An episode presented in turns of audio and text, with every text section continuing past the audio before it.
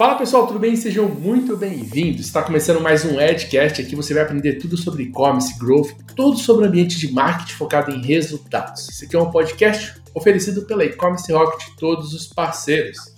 E hoje nós estamos aqui com a nossa co-host, Bruna Sampaio. Você já conhece, que vai conduzir junto comigo todas as perguntas. Boa tarde, Bruno. Boa tarde, Di. Boa tarde, pessoal. Sejam todos muito bem-vindos.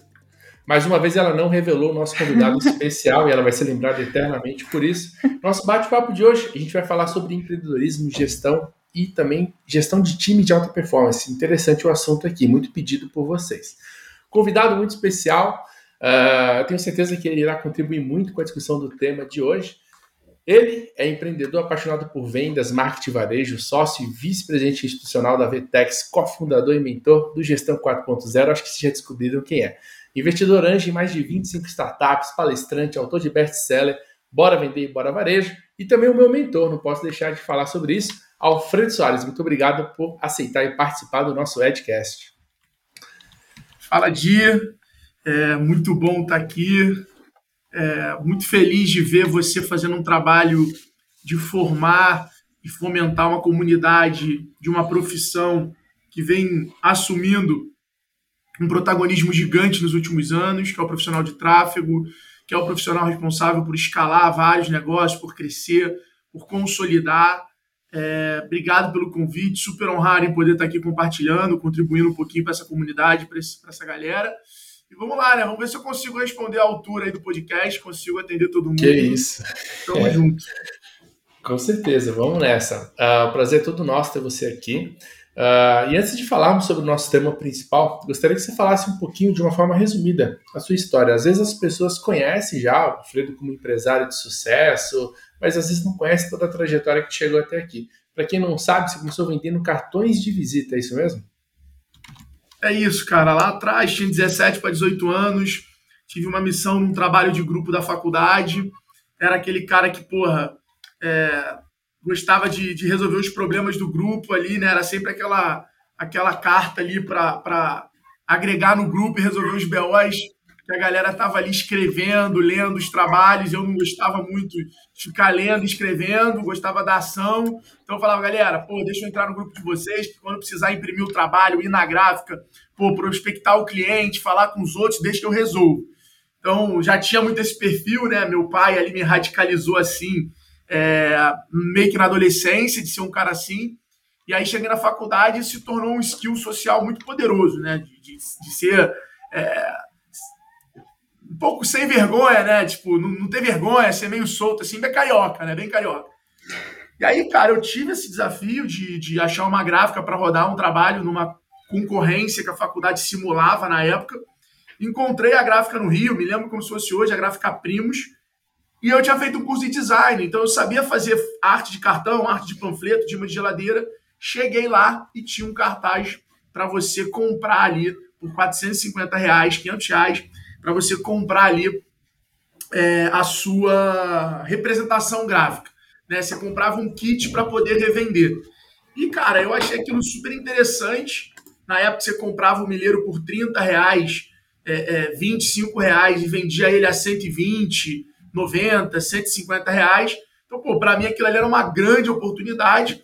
E eu não tinha vergonha de perguntar para as pessoas se elas precisavam de cartão, de imã e de todo dia ali na hora de chegar em casa, que eu chegava do ônibus ali da condução.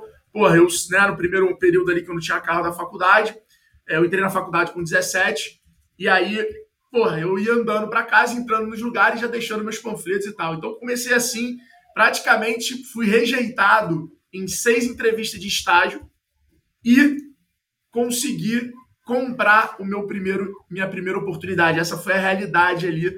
Eu não esperei ser aceito, eu fui lá e tive uma oportunidade, comprei ali essa primeira oportunidade. Bom, é, trabalhei alguns anos como representante gráfico, aí tive a oportunidade de conhecer, de começar a atender os clientes e ter demandas de criação de logomarca, identidade visual. Veio essa era da internet, comecei a ter demanda de site, da demanda de site vim para a demanda de rede social. Para a demanda de rede social, eu encontrei, me encontrei no mundo de e-commerce, que foi aonde aí a minha vida foi realmente super impactada, super transformada. eu tive a oportunidade de construir uma plataforma de e-commerce com meus sócios. A gente, porra, cresceu a empresa em três anos, muito, é, muito exponencialmente. Chegamos a transacionar 547 milhões. E aí vendi essa empresa para a Vetex. A Vetex ainda era uma empresa que já era grande no Brasil e estava começando o seu processo de globalização, de internacionalização. E aí entro na Vetex, na época a Vetex ainda uma empresa com 100, 200 pessoas, hoje são mais de 2 mil funcionários pelo mundo. E aí começo lá essa minha jornada é, na Vetex, que foi ali um, um, a disrupção na minha jornada, na minha carreira profissional, na minha, no meu desenvolvimento pessoal. E aí vivo ali o momento do IPO ano passado na, na NISE, em Nova York. Dali surgiu a minha paixão e oportunidade por escrever o livro contando uma história. Ali que eu aprendi sobre varejo e hoje, porra, ajudo a C&A, ajudo a Aramis, ajudo algumas empresas que é, lideram aí o varejo nacional. Então, é, e foi aonde eu estava, onde a, a, gente fundou aí o G4 Educação, que é hoje o negócio que eu atuo como vice-presidente aqui e, e, e co-founder. E, cara, a gente está impactando muita gente, construindo um negócio super bacana, com planos muito ousados aí que misturam educação, tecnologia, comunidade. Então, assim, estamos muito animados com o que a gente tem construído no G4 hoje. Então, acabei me transformando um, um, um vendedor que se transformou num marqueteiro, que acabou virando um, um, empreendedor ali por algum momento. E aí acabou hoje estando nesse papel de empreendedor educador ali, envolvido no mundo da educação. Muito bom. Eu queria questionar é, qual foi a sua maior lição nessa, nesse início de carreira como empreendedor? O que você poderia colocar como o maior aprendizado dessa época? Olha, eu não sei se vou falar aprendizado, mas uma coisa que me marca assim, me veio à cabeça de forma genuína nesse momento, é, lembrando dessa parte da história, sem sombra de dúvidas, é o como a oportunidade surge para você, né? Por exemplo, a X-Tech, ela foi uma oportunidade que ela não nasceu assim no banheiro, ah, X-Tech, vamos fazer uma plataforma. Não, ela começou como um sistema de criação de site que eu terceirizei de um amigo meu que eu tinha conhecido como criança, e ele estava fazendo faculdade, tinha criado um sistema de site catálogo. Aí, pô, chamei ele para trabalhar comigo, aí eu usava o sistema, pagava um salário e usava o sistema dele. Depois de duas semanas eu falei, porra, acho que aqui tem um negócio, acho que aqui tem uma oportunidade. Daquele momento, a gente tentou usar o WordPress para vender e-commerce. Vendemos mais de 40 lojas prometendo a entrega via WordPress. No meio do processo, a gente viu que não dava para administrar 40 e-commerce pelo WordPress. Aí tivemos que pegar o sistema dele e fazer virar um e-commerce. No meio do caminho apareceu um austríaco que trabalhou na empresa durante duas semanas e que pô, mudou ali a realidade da plataforma. Então, assim, como a oportunidade, ela, ela, ela na verdade é um garimpo diário. A oportunidade ela pode estar numa palavra que o teu porteiro te falou, numa notícia que saiu no jornal, é, a oportunidade ela não é literalmente algo explícito. Acho que olhando para a minha jornada, né, e é o que me vem à cabeça no momento, foram vários aprendizados, mas acho que é, é, é, essa sacada assim, é uma, uma mensagem que eu queria deixar para todo mundo. As pessoas, às vezes, elas romantizam a oportunidade achando que vai alguém bater na porta delas, que elas vão estar dormindo e, ah, sonhei com um negócio. Cara, você vai moldando a oportunidade. A oportunidade é algo orgânico está sempre mudando e você vai meio que entendendo aquilo ali e conduzindo e extraindo valor ao longo do tempo, fazendo de uma forma que se você extrai o valor todo dela, aquela oportunidade acaba. Então hoje isso é muito comum. Pessoas que lançam infoprodutos, por exemplo, fazem lançamento, pro campanha, pressiona, pressiona e quando vê acabou. Você gerou uma demanda que criou uma audiência e extraiu toda, todo o valor dela. E aí você não consegue fazer outro lançamento com sucesso, você não consegue ter cliente recorrente, não consegue ter escada de valor. Então precisa. É, é, acho que essa fica aí uma, uma, uma, sacada que eu, que eu tive. E quando a oportunidade não aparece, você cria a oportunidade, né?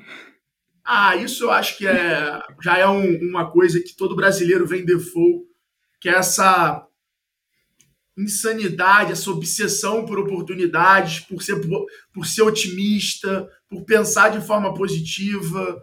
É, o brasileiro ele é um povo muito empreendedor, né? A gente tem ali já essa característica de enfrentar problema, de transformar problema em oportunidade. Já, a gente já vem com muito, assim, a maioria das pessoas acho que já vem com isso muito, muito firmado assim na nossa essência. Perfeito, muito bom. Tem uma frase do Seneca que eu gosto muito que é sorte é o que acontece quando a oportunidade encontra alguém preparado, né? Então, eu levo isso como lema de vida, assim, eu aproveitei muitas coisas da, da minha vida porque eu estou sempre preparado, cara. Então, apareceu uma oportunidade, eu já estou dentro e faço acontecer. E você acompanhou, né, a minha carreira, tudo lá desde o começo, o quanto que a gente fez aí acontecer. Então, acho que é isso. Bom, Não, uh, hoje, no momento, eu acho que mais te influenciou numa mudança na época improvável de acontecer, que foi quando a gente se encontrou em Minas com uma palestra e a gente foi no carro e eu falei para você, cara, não faz sentido nenhum tu ter agência. É, tu pode ser sócio, tal, mas não faz sentido nenhum. O trabalho que você pode caminhar para cá como autoridade, como, porra, esse cara é muito maior, muito mais escalável. Isso pode te permitir estar em vários negócios. Eu lembro de você, porra, é isso. E você é um cara que tem essa capacidade de tradução muito importante. Eu acho que essa é a mensagem para todo mundo aqui também, assim, né? Um, um, reforço. Cara, a gente tem que parar de olhar a live do Primo Rico, do Alfredo, do fulano, do ciclano, a aula, o curso, e trazer ao pé da letra. A gente tem que ter uma habilidade de traduzir aquele conhecimento para a nossa realidade, para o nosso momento, para a forma como a gente age melhor com aquilo. E falando de sorte, cara, sorte é uma, é uma habilidade. Né? É, tem uma história que é assim: o cara estava contratando é, um presidente de banco de uma empresa grande, estava contratando alguém para ser secretária dele. Né? E aí ele falou assim: falou, cara, é, anuncia essa vaga, eu quero alguém que trabalhe comigo direto, que tenha capacidade de ser meu assistente, minha secretária, de ser alguém que está comigo em todos os lugares, em todas as reuniões. E o cara, pô, levava uma vida, né? Viajando para os melhores lugares, fazendo reunião com as pessoas mais importantes. E aí ele fez esse anúncio no jornal e, cara, simplesmente teve mais de 10 mil pessoas querendo trabalhar para o cara. O cara era super conhecido. Era como o Ben Chimol quisesse contratar um estagiário para ele. E o primo rico postasse. Todo mundo se cadastrou. E aí as pessoas fizeram filtros e falaram: olha, temos aqui 500 currículos que são mais próprios, né, mais preparados para conseguir atuar melhor com você. O que, que você quer fazer a partir daqui? Perguntou pro cara, né? Se ele ia querer entrevistar, se ele não queria entrevistar, etc e tal. E ele falou assim: joga todas as folhas pro alto e pega uma folha. E pode contratar essa pessoa.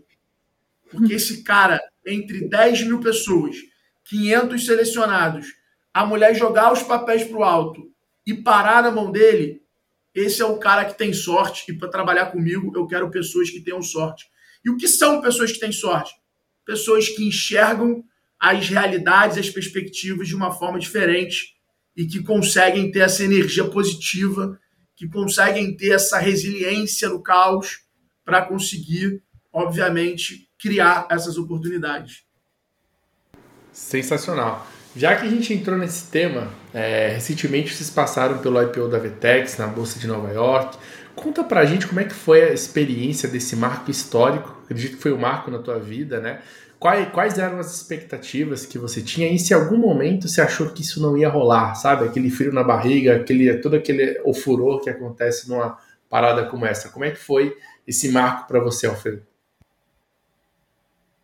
Cara, foi um marco pessoalmente muito maneiro, muito uma honra gigante poder viver isso, poder entrar na Bolsa de Valores de Nova York pela porta da frente, como uma empresa é, onde os, os maiores investidores do mundo acreditam nessa empresa, acreditam no futuro que a gente declara, nos nossos planos, é, no momento super delicado, mas aí do momento de muita euforia, um momento que o mundo estava tentando extrair o máximo de valor, porque ninguém acreditou que os resultados de 2020 e 2021 seriam como foi.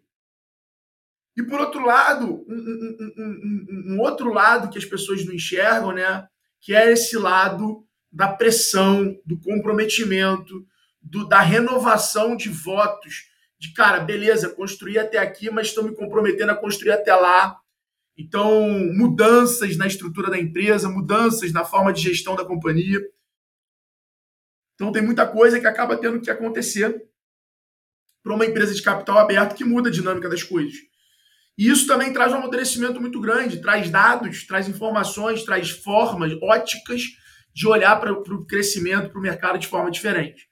A mesma experiência que tem esse lado de né, oportunidade barra comprometimento e responsabilidade, que é o que eu acho que veste muito bem ali, ou, ou configura um IPO, também teve outro momento que foi por ser uma empresa aberta, no momento que a gente tem vivido hoje, nos últimos seis meses, está vivendo uma das maiores pressões, é, cobranças e, e, e, e, realmente tendo que ser brutalmente resiliente psicologicamente é, de todos os lados. É, você passa a ter ali alguém te julgando e te avaliando de forma minuciosa e que qualquer movimento externo ou interno impacta na, né, nessa, nesse valor de mercado, etc. E tal. Então, é, foi incrível viver isso e está sendo um aprendizado gigante e, e um, um, grande desafio passar por esse momento. E a gente sabe que a vida é cíclica, que, que são feitas desses momentos e o que importa no final do dia a execução do nosso plano, a entrega dos resultados e a cultura que a gente está construindo na empresa, porque a gente não está falando de 5, 10, 15 anos, está falando de uma empresa centenária, de construir uma empresa centenária, de construir um império. Então, isso força um exercício de longo prazo, sabe? Então, tem sido uma experiência tanto do lado positivo, do lado comemorativo, assim como do lado agora também de responsabilidade e comprometimento. Excelente, eu acredito que tenha sido a realização de, de um sonho também. É... E falando um pouco sobre a, gestão de pessoas, né? E nesse mundo pós-pandemia, você já liderou muitas equipes e pessoas, é, hoje a gente tem uma mudança no cenário de trabalho, algumas empresas que adotaram de vez o home office, outras que estão atuando com aquela forma de trabalho mais híbrida é, e também as que voltaram para o sistema presencial como antes. Na sua opinião, Alfredo, é, o colaborador que está de home office, ele está 100% engajado com a empresa? É, e se, se você acha que isso foi uma solução momentânea ou que pode funcionar ao longo do tempo? Eu não acredito em home office. Acho que o home office ele destrói o entrosamento e o conhecimento através da troca social acho que no final do dia a gente tem que olhar o home office como uma ferramenta, uma ferramenta no qual a gente está é, é, proporcionando é, para o nosso funcionário uma liberdade, uma opcionalidade de em alguns momentos ele atuar de casa, ele ter melhor translado, ele ter os melhores horários. Então prova que as pessoas não precisam estar no escritório batendo ponto para trabalhar. Que o trabalho hoje em vários âmbitos das empresas mais digitalizadas ele pode sim acontecer de qualquer lugar e a qualquer momento. Então, a distribuição de horário, né, a configuração de agenda, não precisa ser aquela coisa formal todo dia de 9 às 18.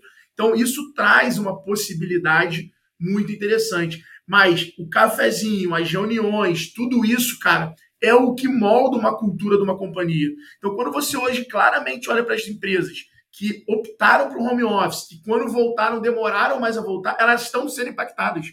É inegável. Você pode ter meia dúzia de empresa pequena, de agência, falando assim: ah, não, não mudou, aqui a gente cresceu. Cara, você não está olhando, você não cresceu por causa do home office. É, você cresceu por causa do teu mercado, por causa do teu perfil de cliente que você atende. Você cresceu por outras coisas que podem ter uma demanda mais alta. Agora, quando você mede ali a, porra, a cultura da tua empresa, o engajamento do teu time, o desenvolvimento das pessoas, cara, o home office era uma ferramenta que moldava muito isso. E às vezes aquele insight é, inesperado, um insight já é, é inesperado, né? Mas acontece em uma, um momento de descontração, em um café com a equipe, e, e acho que o home office ele inviabiliza esse tipo de conversa, né? É, é, é, é o famoso social learning, né? Ou seja, é esse aprendizado social, é o que você está ali no café, na chegada, é, é, o que você vai aprender, que é o que a gente sofreu na pandemia. Né? Na pandemia todo mundo teve esse problema. Por quê? Porque você vivia os teus problemas, você não ouvia mais a mulher do cafezinho, o teu porteiro, o cara na condução, você não via, porra, você lá achando que o teu dia foi uma merda, aí pô, tu passava no, no, no, no na ponto de ônibus, uma mulher chorando porque foi assaltada, e aí você fala, caralho, porra, podia, tá podia ser comigo, sabe? Então, no final, quanto mais você blinda ali a tua realidade, mais você cria distorções. Essa é a grande realidade. E o home office é, é isso. Até porque, vamos ser sinceros, se tu pegar uma grande fatia, você tem um, um office home. O escritório é muito mais importante e poderoso do que o, a casa da pessoa. Então imagina quantos desenvolvedores não, não começaram a trabalhar de casa e o cara trabalhava numa cadeira Herman e agora o cara está trabalhando numa cadeira dele de, porra, sala de jantar. Porque nem escritório ele tinha em casa. Então, são vários pontos, como qualidade de internet, como qualidade de cadeira. E quando a gente fala, ah, cadeira, Alfredo, pô, mas cadeira não. Cadeira, cara, é muito importante. Quanto tempo um dev fica sentado? Projeto é igual cama. Porra, você não pode querer economizar na comprar tua cama. Não tem sentido. Você vai passar 10 anos dormindo na mesma cama, 5 anos dormindo na mesma cama. É, você vai passar um terço desse tempo na cama. Ah, mas eu durmo pouco. Meu irmão, são 5 horas por dia. Talvez seja a maior atividade que você faça no teu dia. São 5, 6 horas você ali. É, então, eu acho que as pessoas às vezes criam distorções da realidade que a gente vive. Faz muito sentido, né? Tá tendo até uma revolução, né, cara? Lá nos Estados Unidos das pessoas com, com tudo isso que aconteceu recentemente, volta ao trabalho físico e etc, né? E é adaptação, né? É, eu acredito muito nisso. Agora tem uma pergunta aqui que eu acho que é um desafio de muitos empreendedores, que é o seguinte: como é que você é, daria uma dica ou como, que, como manter motivado e gerenciar a equipe que estão trabalhando remotamente ou até mesmo no formato híbrido, na tua opinião? Tem muita empresa que acabou se adaptando nesse formato. Como é que você acredita que, que é feito esse processo de motivação, de gerenciamento de equipe nesse formato? Eu acho que o, o processo de motivação ele tem que ser uma consequência da cultura da companhia. Né? O que, que é um processo de motivação? A, a, a liderança saber criar meta.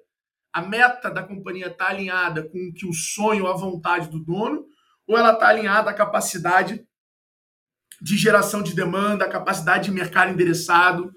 Então, é, é um conjunto de coisas. Meta, por exemplo, foi feito para ser batido. A meta é uma ferramenta de motivação. Você bater meta te motiva. Você não pode querer ter uma empresa gerida e esperar que o teu time tenha é, é, é um grande entusiasmo daquilo que ele está fazendo, porra, tendo reuniões para declarar derrota. Né? Declaração de derrota. Olha, galera, a gente quase bateu a meta, a gente ficou atrás da meta, a gente, porra, nesse mês quase chegou lá. Uma empresa não é criada por causa dos quases. Uma empresa é construída pelo que ela faz, pela motivação, por quanto as pessoas aguentam. Então, é, a pessoa, nesse caso, como uma ferramenta da companhia, ela precisa ter suas motivações. As suas motivações vêm do desenvolvimento da, da, da meta, vem do desenvolvimento do plano de execução por isso, ler visão estratégico, tática operacional precisa estar muito alinhado para poder se criar algo tangível para as pessoas. Né? E você tem que saber se a tua empresa tem essa autonomia, tem as ferramentas para que isso se torne uma realidade. Então, é, de forma conclu, é, concluindo aqui o nosso pensamento, é, eu acho que ritual e rotinas são o que vão gerar, por consequência, a motivação. Porém, a disciplina, né? A disciplina de você seguir um ritual, uma rotina, a agenda, cara, automaticamente vai fazer você ser disciplinado e não motivado. E no final, o disciplinado ganha. No final, a felicidade é muito mais poderosa do que o prazer. Então, eu falo muito isso, né? O sucesso é prazeroso. O topo, o auge é prazeroso. Mas a felicidade está na jornada. Se a tua jornada é um saco, você vai curtir o teu sucesso. Pega o cara que ganhou na Mega Sena. Ele teve um puta tesão, feliz pra cacete. Não, ele tava vivendo um prazer gigante. Três, quatro meses depois, ele não tinha mais aquele mesmo prazer. O comprar um carro mudou. Né? Igual quando a gente compra um carro, um negócio, a gente tem medo de abrir, não quer usar. Quando eu compro um sapato novo, eu fico nessa. Não quero usar, tenho medo de abrir ali, fico tentando guardar, esperar uma ocasião para estrear. Eu sou assim. Eu sou assim. É... porra, depois de você usar 10 vezes, você vai jogar bola com aquilo ali. Então, quando você leva isso para o negócio, é muito parecido. Show, muito bom. Uh, bom, você falou em, em, metas e tudo mais, eu tenho uma pergunta aqui para a gente alinhar, né? Uh, qual a melhor forma de desenvolver e reter profissionais? Melhores práticas de premiação? Você acredita em modelo de remuneração, gamificação? Como é que você vê isso hoje? Eu acho que o profissional ele busca um lugar onde ele se desenvolva, ele busca pertencimento, ele busca é, futuro, projeção, e eu acho que tudo isso forma o compensation. Tudo isso forma o compensation. Então, a, o compensation ali, a remuneração, ela deve ser um conjunto de, de, de remunerações, no qual você consiga alinhar os objetivos de curto e de longo prazo, curto, médio e longo prazo da pessoa, entendendo o que, que a pessoa quer estar daqui a cinco anos e o que, que a empresa quer estar daqui a cinco anos, onde essa pessoa se encaixa. Faz sentido, você vai conseguir construir uma jornada que se encaixe, que funcione. Não faz sentido, você tem que entender que são ciclos e existem pessoas, áreas, cargos, que as pessoas vão ser muito importantes na empresa do ponto A para o ponto B. E ok. E ok. Assim como muito founder é muito bom na empresa do ponto A para o ponto B. E chega o momento que ele tem, que eu acho que o grande case do Brasil é Hugo. O Patrick é um puta dev, um, um CEO incrível, inteligentíssimo, mas a empresa necessitava um CEO com outra malemolência, com outra experiência, para puxar a empresa para um lado mais comercial. E o cara teve a, a humildade de falar, cara, preciso trazer um CEO para minha empresa. E a empresa já valia milhões. Então eu acho que é, é o ser líder, né, cara? É, é, eu acho que é o mesmo, a mesma coisa de você. Você não tem uma escola de tráfego, você não tem uma comunidade de tráfego para simplesmente você ser o melhor. Você tem para você encontrar pessoas com uma capacidade de se tornarem melhor que você. Porque o teu maior KPI, o teu maior milestone que tu pode alcançar é ver pessoas sendo maior que você. Ganhando mais dinheiro que você. Esse é o teu troféu, essa é a tua vitória. E, e, como que a gente pode perceber essas habilidades de destaque de um colaborador e utilizá-lo ele dentro da empresa da melhor forma possível? Porque isso é uma premissa básica para a criação e desenvolvimento de times extraordinários. Você saber aproveitar um skill de uma competência e colocar aquela pessoa no lugar certo. Como que a gente observa esse, essa personalidade? Ah, hoje tem muitas ferramentas né, para isso. Tem o assessment, é, tem algumas ferramentas ali que você faz que você consegue entender algumas questões é, de skills da pessoa, no qual você vai entender aonde aquela pessoa vai se encaixar melhor e vai ter uma capacidade maior de, de desenvolvimento, de construção e de geração de impacto para a empresa.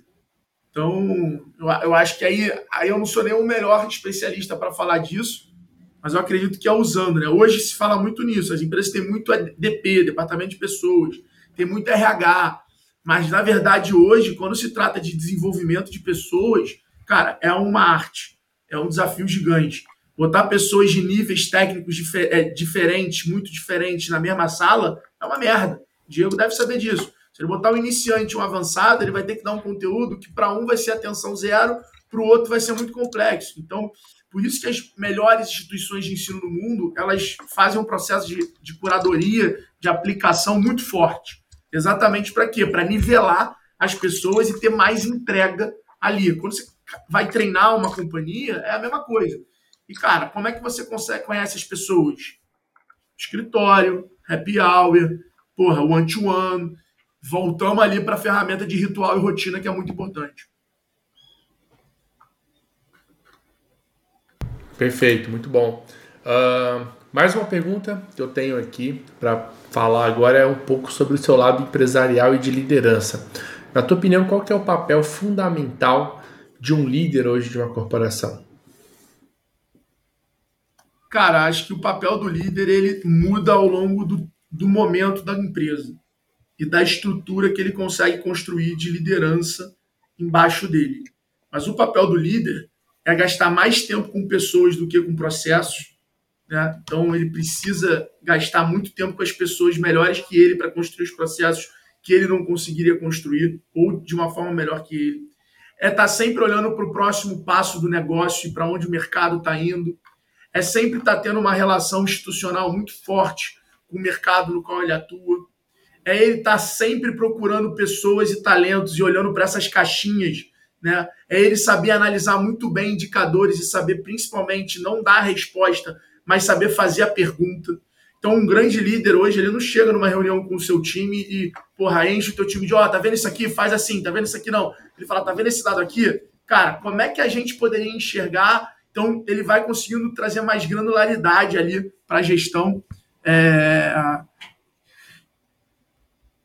e principalmente manter o time ali sempre com uma inspiração muito grande, sendo uma pessoa admirada e, e, e dando um exemplo. Acho que esses são aí alguns, de forma pragmática, papéis de um líder hoje em dia. Show, perfeito. E o líder, ele, ah. ele conecta os do caminho, né, cara? Então, o líder ele tem a uhum. capacidade de a visão, ele auxilia é, é, o como vai se chegar nessa visão ele, ele, aí ele consegue traduzir para o que, que é essa visão, para que todo mundo tenha entendimento, e depois ele ajuda a construir o como a gente vai construir ou chegar naquela, na, naquele o que que ele pensou. Então, ele, ele é um verdadeiro tradutor que está o tempo todo traduzindo a cultura da companhia, traduzindo para todo mundo, para manter o time inteiro e a empresa alinhada ao mesmo objetivo, com transparência, para ter uma alta performance maior. Muito bom. É, eu queria que você falasse um pouquinho da G4 Educação. É, eu sei que vocês têm um propósito muito grande nessa participação de formação de novos gestores e líderes empresariais. Daí, eu queria que você pudesse, se você pudesse contar um pouco da onde veio essa ideia de, da, de montar a G4 e falasse também um pouco da missão que vocês adotaram até 2030.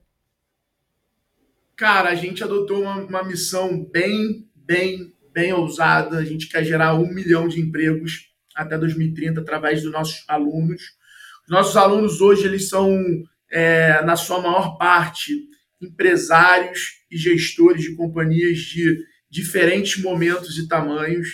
É, temos também hoje o G4 Skills, que é uma ferramenta que treina o colaborador dessas companhias para que aquilo que o seu gestor, que o seu empreendedor aprendeu no G4, ele consiga escalar também esse tipo de conhecimento e essas ferramentas para o seu time. Então, hoje são mais de 14 mil funcionários sendo treinados através da, da, das nossas soluções.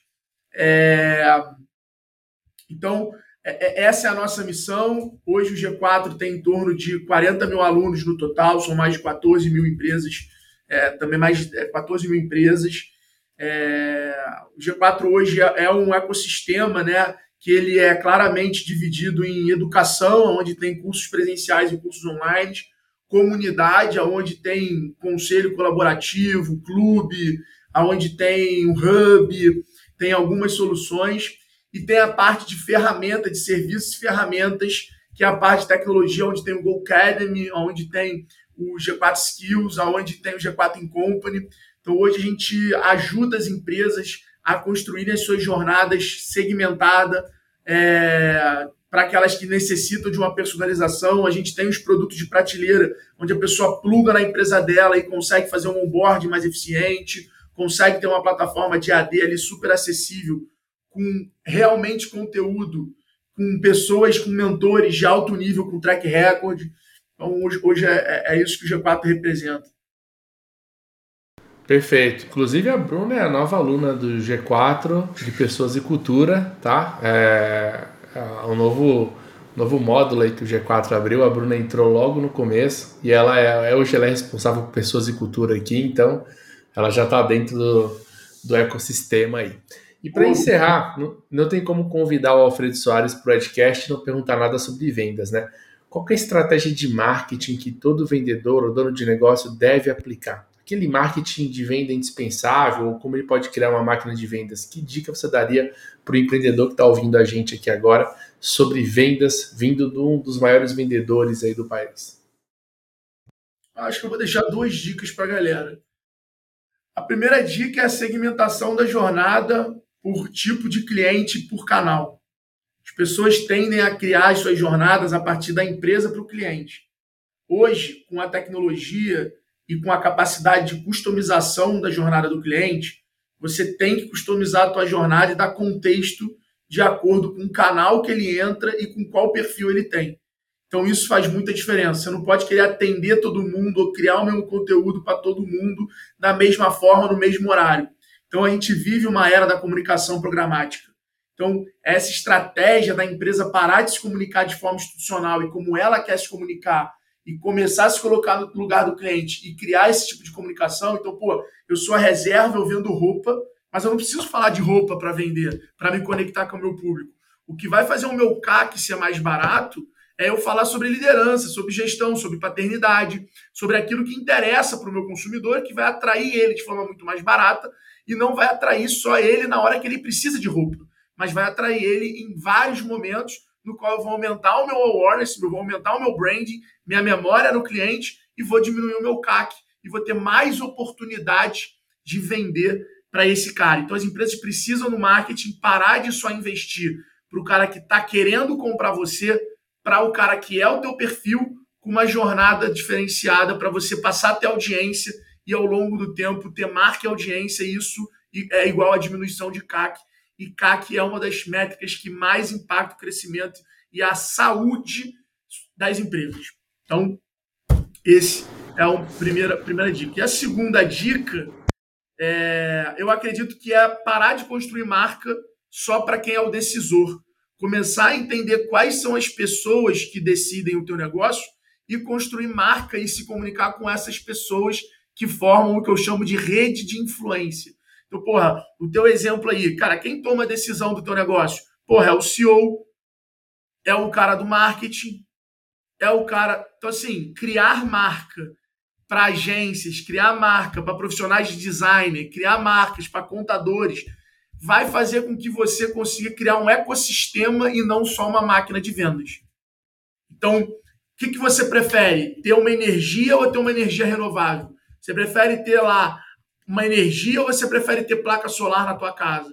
Basicamente, numa empresa, no canal de aquisição, você tem que pensar igual. Quais são os seus canais sustentáveis? Quais são os seus canais que eles acontecem de forma orgânica? Marketing de indicação, né? É, rede social de forma orgânica. Então, você precisa traduzir isso na tua estratégia ali, trazer isso para o tático, porque isso vai fazer muita diferença. Perfeito, muito bom. Eu, cara, praticamente cresci ali desde o início ouvindo você falar, né? Transformar o cliente na sua mídia. E a gente usa muito essa estratégia aqui, isso dá muito certo. Então, eu acho que essas dicas são indispensáveis para quem está ouvindo a gente aqui. Quero agradecer, mestre, pelo teu tempo, pela tua disponibilidade de ter participado aqui do Edcast com a gente. Foi um papo extremamente enriquecedor. Uh, deixa o seu Instagram aqui para a galera que ainda não te segue. Se é que tem alguém no Brasil que não segue esse cara, né? Mas é bom você sempre deixar, porque tem alguém desavisado aí que ainda não segue você. Nada, tem muita gente ainda. É, cara, meu Instagram é Alfredo Soares. É, tenho lá meu podcast Extremos com o Nardão e todos somos vendedores. Tenho lá conteúdo diário na minha rede social, no Instagram, e também tem meu canal do YouTube que tem os melhores cortes aí dos podcasts e das entrevistas e das minhas aulas que eu participo. E é isso. E não deixem de conhecer o G4. Acho que se é empreendedor que está ouvindo esse podcast, vai se identificar muito com a nossa comunidade e principalmente também com o nosso conteúdo que ajuda você a construir uma empresa que encanta mais o cliente, se envolve o produto muito mais associado à necessidade e consegue te dar também ali o formato, a modelagem dos indicadores que vai fazer você ter as melhores alavancas de crescimento na sua empresa. Perfeito. Obrigado mais uma vez, Alfredo Soares e Bruna, pelo apoio aí, por ser a co-host aí, ter feito esse projeto do Edcast evoluir como está evoluindo. Galera, valeu. A gente se vê nos próximos episódios. Fiquem atentos aí, que tem muita coisa boa por vir. Valeu e até a próxima. Obrigada. Obrigada, Alfredo. Tchau, tchau. Tamo junto, Bruninho.